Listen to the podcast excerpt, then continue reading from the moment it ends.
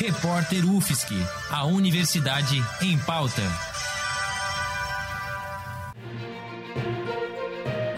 Cobertura especial Covid-19.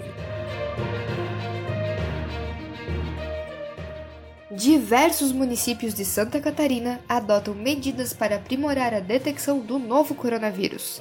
Em live nas redes sociais na última semana, o prefeito de Florianópolis, Jean Loureiro, anunciou diversas estratégias de combate ao Covid-19. Dentre elas está a intenção de padronizar a identificação, o tratamento e o monitoramento de diversos casos suspeitos da nova doença, juntamente aos municípios de São José, Palhoça e Biguaçu.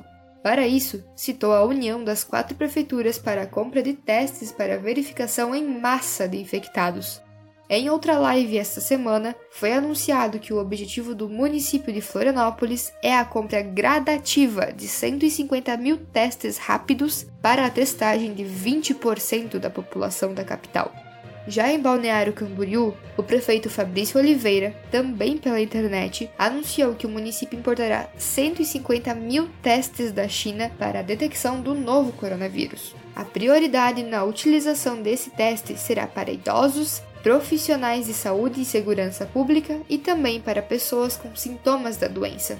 A testagem em massa dos infectados é uma estratégia que se mostrou eficaz, utilizada por países como Coreia do Sul e Alemanha no controle da pandemia. Yasmin Mior, com texto de Lucas da Hora para o repórter UFSC no combate ao coronavírus. Edição técnica: Joyce Almeida, Bárbara Juste, Gabriel Oliveira, Roque Bezerra e Peter Lobo. Produtor-chefe, Lucas Ortiz. Editora-chefe, Pamela Andressa. Orientação, professora Valciso Culoto.